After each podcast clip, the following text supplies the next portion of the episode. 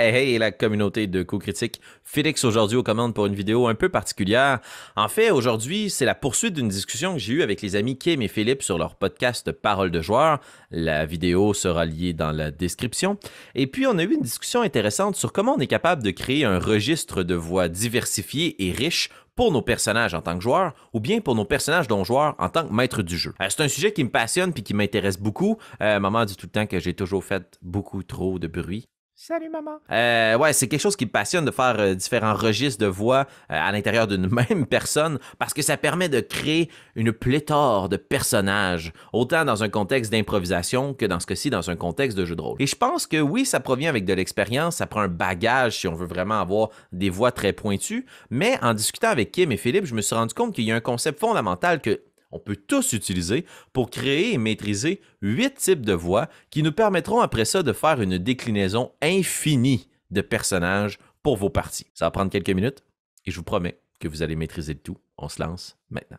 Dans le podcast, euh, on a discuté ensemble d'une théorie euh, Kim nous a proposé ça pour pouvoir euh, alimenter la discussion. Une théorie euh, qui provient d'un théoricien du nom de Rudolf Laban. Et en fait, c'est ce qu'on avait appelé en anglais le Laban Effort, qui nous permet d'orienter les actions ou l'énergie de nos personnages ou de notre jeu. Ça s'applique autant à la danse qu'à la musique que justement dans ce cas-ci aux voix. Et puis ça peut autant influencer notre posture que la voix à proprement parler qu'on va créer pour le personnage. Ben oui, parce qu'en fait, là, on va avoir le réflexe quand on veut créer des personnages qui sont différents d'utiliser les accents. Alors, euh, constamment parler avec peut-être un accent français, on salue les cousins, ou bien parler avec un accent qui proviendrait du nord de la Russie. Euh, ça peut être cool, oui, ça donne une diversité, mais en même temps, c'est deux voix qui sont difficiles à maîtriser, puis un accent tombe toujours dans la caricature. Donc, ce que propose euh, le, modèle de l'effort de la banne, c'est plutôt des énergies qui se déclinent en trois caractéristiques pour lesquelles il y a toujours deux options. C'est pour ça que ça fait 8. 2 fois 2 fois 2, 8. Donc, ces trois composantes-là, on a le timing, on a le poids et on a l'espace. Si on parle du timing à proprement parler, possibilité pour vous d'avoir un timing qui soit rapide ou soutenu. Si on pense à un timing rapide, ça va être un bon débit dans la conversation ou peut-être euh, utiliser peut-être des espaces ou des silences pour pouvoir déferler les mots les uns après les autres et comme le dirait mon ami Pierre-Philippe, faire une diarrhée verbale. Si on prend l'autre côté du spectre et qu'on parle plutôt d'un débit ou d'un timing soutenu, c'est qu'on va garder constamment un débit lent, constant, où on va maîtriser notre voix, où les silences se feront absents ou ils seront utilisés pour rythmer la conversation. Euh, vous voyez que déjà, juste en utilisant ces deux euh, dimensions-là, on est capable de s'imaginer deux types de personnages. Un petit énervé, puis quelqu'un qui est en contrôle de ses moyens. Peut-être qu'on peut penser à un scientifique fou qui parle rapidement, puis euh, un professeur de potions et de défense contre les arts du mal, Alan Rickman, professeur Snape, je te salue, avec une voix plus. Deuxième composante sur laquelle on peut s'amuser, le poids. Donc, est-ce qu'on parle d'une voix lourde qui provient davantage peut-être de votre poitrine, de votre caisse de résonance, de votre gorge, ou bien d'une voix légère qui proviendrait plutôt de vos narines, ou bien de tout votre système de canalisation ici qui peut s'emmorver lorsque le printemps est l'automne et toutes les saisons où il fait fret arrivent dans notre belle province. Donc encore une fois, juste une inflexion du niveau de la voix, même si vous voulez utiliser votre corps pour pouvoir utiliser cette inflexion-là, ça peut grandement vous aider. Donc parlez davantage de la tête ou bien davantage du corps. Et c'est pas nécessairement juste une question de tonalité. Parce qu'on peut parler vraiment de la tête et vraiment plus du corps avec une voix aiguë. C'est pas une question de tonalité. C'est une question de poids. Quelle est la richesse, euh, la chair que l'on va mettre autour de l'os sur la voix qu'on va utiliser. Troisième composante, l'espace. Une voix directe qui s'en va directement vers la personne à qui on parle, devant nous. On utilise l'espace très proche pour la personne à qui on s'adresse.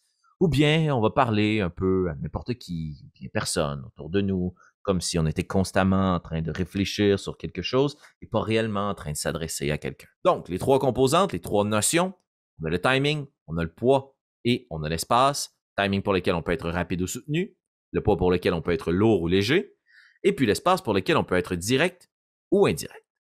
Si on utilise les déclinaisons que j'ai mentionnées plus tôt pour les trois caractéristiques et donc leurs deux options, on obtient, comme je le disais, une possibilité de huit registres de voix.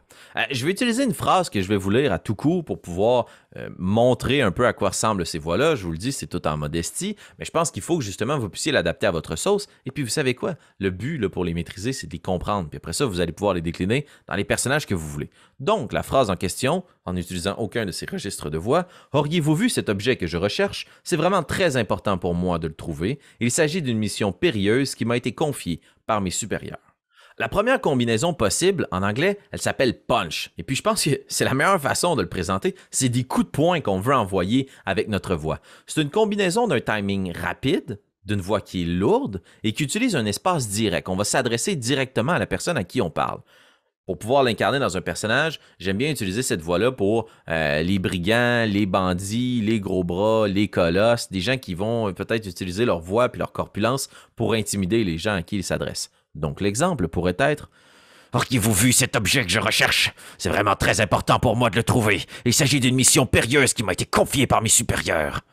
Comprenez qu'encore une fois, on s'adresse directement à la personne, c'est très rapide comme débit, puis il y a une lourdeur dans la voix. Une autre combinaison possible, c'est le toucher. L'image que je me représente, c'est un artiste, un peintre qui va utiliser son pinceau pour lancer un petit peu de la peinture comme ça sur son canevas.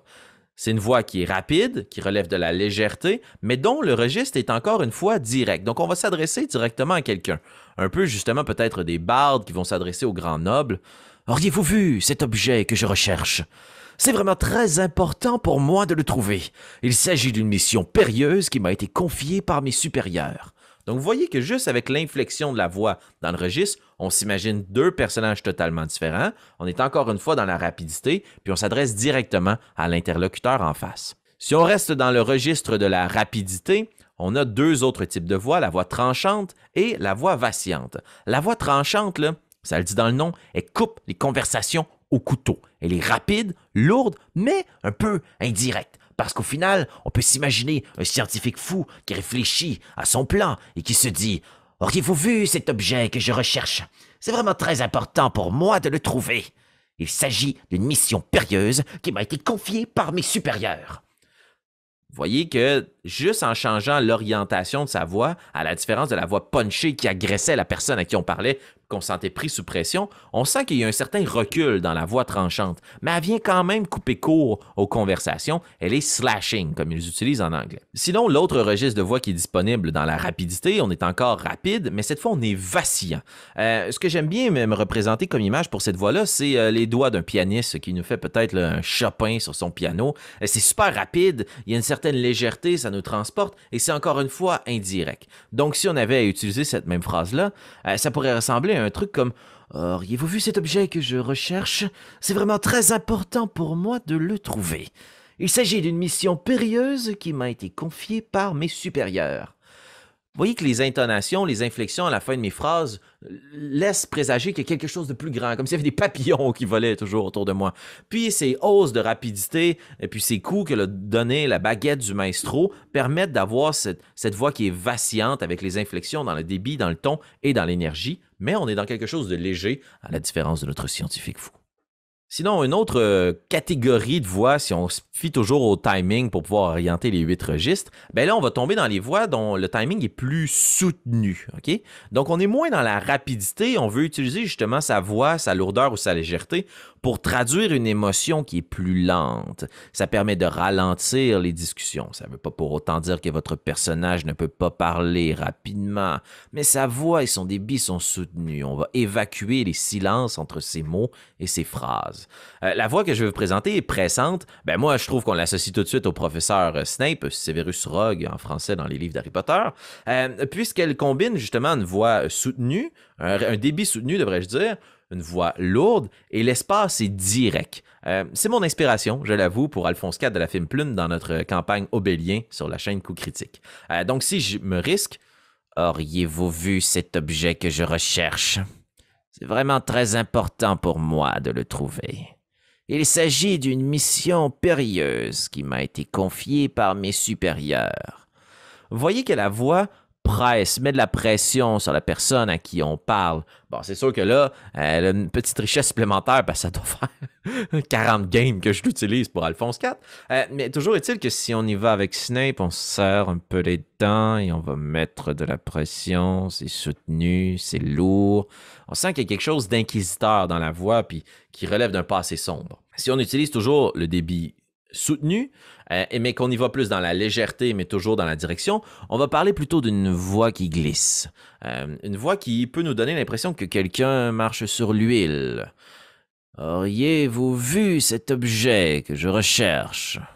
C'est vraiment très important pour moi de le trouver. Il s'agit d'une mission périlleuse qui m'a été confiée par mes supérieurs.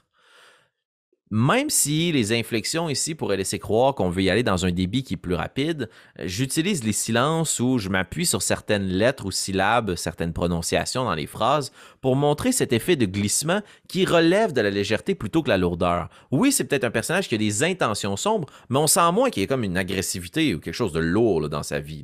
Donc la différence entre les deux voix, entre Severus Snape et euh, la voix huileuse, ben, c'est justement dans le, le poids. Est-ce qu'elle est lourde puis on vient appuyer sur ce que l'on a vécu, ou elle est plutôt légère et laisse sous-entendre qu'il y aura quelque chose ensuite. Sinon, les deux autres registres de voix que je vous propose de maîtriser aujourd'hui, on va parler d'une voix tordue, qui a un débit, un rythme soutenu, un poids qui est lourd, mais qui est plutôt indirect. On peut s'imaginer des monstres démoniaques ou lourds qui se poseraient la question Auriez-vous vu cet objet que je recherche? C'est vraiment très important pour moi de le trouver. Il s'agit d'une mission périlleuse qui m'a été confiée par mes supérieurs. On a toujours l'impression que ce, méchant-là est en train de faire son grand discours. C'est le big bad evil guy qui est en train de s'adresser à comme tout le monde dans le monde avant de poser cette action périlleuse, ce qui nous donne toujours l'opportunité, nous, de nous sauver en courant. Donc, vous voyez qu'il y a quelque chose de tordu, quelque chose de déchiré dans la voix. Puis c'est tellement tordu qu'on s'adresse même plus aux gens, on s'adresse à tout le monde. Une voix qui est parfaite pour un nécromancien, à mon avis. Et sinon, le dernier registre de voix que je trouve intéressant à explorer, qui est proposé par l'analyse de l'effort de la banne, euh, c'est une voix qui est flottante. À mon avis, ça va trahir que je suis un fan d'Harry Potter, c'est plus une voix qui appartiendrait à comme Luna Lovegood. Là, la voix flotte, est légère, est indirecte, mais son débit est quand même encore une fois soutenu. On n'est pas dans quelque chose de rapide, comme la voix vacillante qu'on explorait plus tôt. Non, c'est plutôt se demander euh, Auriez-vous vu cet objet que je recherche? C'est vraiment très important pour moi de le trouver. Il s'agit d'une mission périlleuse qui m'a été confiée par mais supérieur. Euh, il y a toujours une hésitation dans la voix qui flotte. On peut s'imaginer une plume qui va flotter comme ça au vent, plutôt que quelque chose qui va vaciller à chacune des bourrasques. Donc le, débit soutenu amène une différence, et puis on peut s'imaginer que cette voix-là, ben justement, va servir à des personnages qui sont perdus ou qui se posent énormément de questions. OK, ça, c'était quand même tough comme défi. Par contre, je pense que c'est les bases fondamentales qui peuvent vous servir à créer un registre de voix super diversifié pour vos personnages. Oui, parce que bien qu'on a huit composantes différentes, huit registres, on peut les appliquer à plein de sauces, puis on peut rajouter après ça un paquet de trucs. Vous voyez, je vous parlais tantôt pour le poids, qu'on est peut-être plus dans la tête, un peu plus dans la poitrine. Euh, ben, on peut avoir aussi une voix qui va vraiment relever du nez ou une voix qui va relever de la gorge. Puis c'est deux autres composantes qu'on vient rajouter. Puis là, ben, si on fait 8 fois 2, on vient de se créer 16 voix différentes. Parce qu'il peut y avoir une voix plus punchée qui va parler du nez, et une voix plus punchée qui va parler de la gorge, bien peut-être même une voix plus punchée qui va parler des lèvres. Boum, une autre composante. On vient de multiplier encore une fois le nombre de voix qu'on peut créer. Si vous maîtrisez un accent quelconque d'une région du monde, ben encore une fois, c'est quelque chose qui vient nous servir de multiplicateur, puis on vient de rajouter des composantes à nos voix. Peut avoir une voix punchée avec un accent français ou un accent russe, comme je le disais tantôt. Une voix peut-être plus masculine, euh, une voix peut-être plus féminine pour ce que ça veut dire pour vous. Pour moi, on parle peut-être quelque chose de plus empathique dans la féminité, quelque chose de plus rustre dans la masculinité. Ça ne veut pas dire qu'un personnage au genre masculin ne peut pas avoir une voix féminine. Là. On est ouvert à toutes les voix pour tout type de personnage. Hein? on aime le monde. Sinon, d'autres composantes qu'on peut utiliser, euh, peut-être qu'on peut, euh, rajouter des composantes ou, des caractéristiques particulières dans la voix, une, une certaine hésitation. C'est sûr que ça encourage d'avoir un débit rapide, ou peut-être qu'un personnage fait des pauses très, très longue. Ce que je veux dire par là, c'est qu'il y a des caractéristiques qui relèvent peut-être plus du vécu ou de l'apparence physique de votre personnage. Euh, peut-être que la voix crache, puis que c'est comme ça qu'on s'en souvient. Euh, qui vont venir ajouter d'autres composantes, mais qui peuvent s'inspirer des huit registres que je vous ai présentés plus tôt. En bref, quand je crée un personnage ou que je crée un personnage non-joueur, puis que je veux m'assurer d'avoir une voix qui va être facile pour moi de répliquer dans 16 parties quand mes personnages joueurs vont revenir dans la dite taverne où ils ont acheté plus tôt un tonneau rempli de l'or, euh, ben, je vais juste me noter justement de quel registre ça appartient. Est-ce que c'était une voix vacillante? Puis je rajoute à ça une caractéristique, quelle qu'elle soit. Un accent, un mot-clé qui me permet de me souvenir d'une déformation physique, d'une posture particulière, d'un tic que le personnage avait. Puis en combinant ces deux caractéristiques-là, c'est là que vous venez de créer une infinie de voix possibles pour vos personnages. J'espère que vous avez apprécié cette présentation-là en toute modestie du concept de l'effort de la banne. Si vous voulez approfondir le concept, il existe un paquet de vidéos d'interprétation euh, sur le web, sur YouTube, majoritairement en anglais. C'est pour ça que je voulais rajouter ma petite touche en français pour vous et pour nous, les amis francophones. Je vous invite à nous écrire dans les commentaires ce que vous avez trouvé intéressant ou d'autres modèles que vous utilisez pour créer des voix pour vos personnages. Et dernier petit truc avant qu'on se laisse, pour se souvenir de ces voix, rappelez-vous d'une phrase que vous pouvez répliquer à chaque fois une fois que vous avez lu vos notes. Par exemple, pour Alphonse IV, on rit toujours avant nos parties parce que ce qui me permet de me rappeler de la voix nasillarde et pressante de mon personnage, c'est lorsque je dis Osnan, Nairo, que faites-vous ici? Que croyez-vous que vous allez accomplir avec votre stupidité? Ou toute autre déclinaison d'insulte. Voilà mon petit truc pour vous. Voilà mon petit contenu pour vous. Mais moi, j'ai envie d'entendre vos voix. Écrivez-nous en commentaire. Mettez un pouce à la vidéo. Abonnez-vous à notre chaîne on veut commencer une discussion ensemble. discussion de la Ah, de la suite Ciao.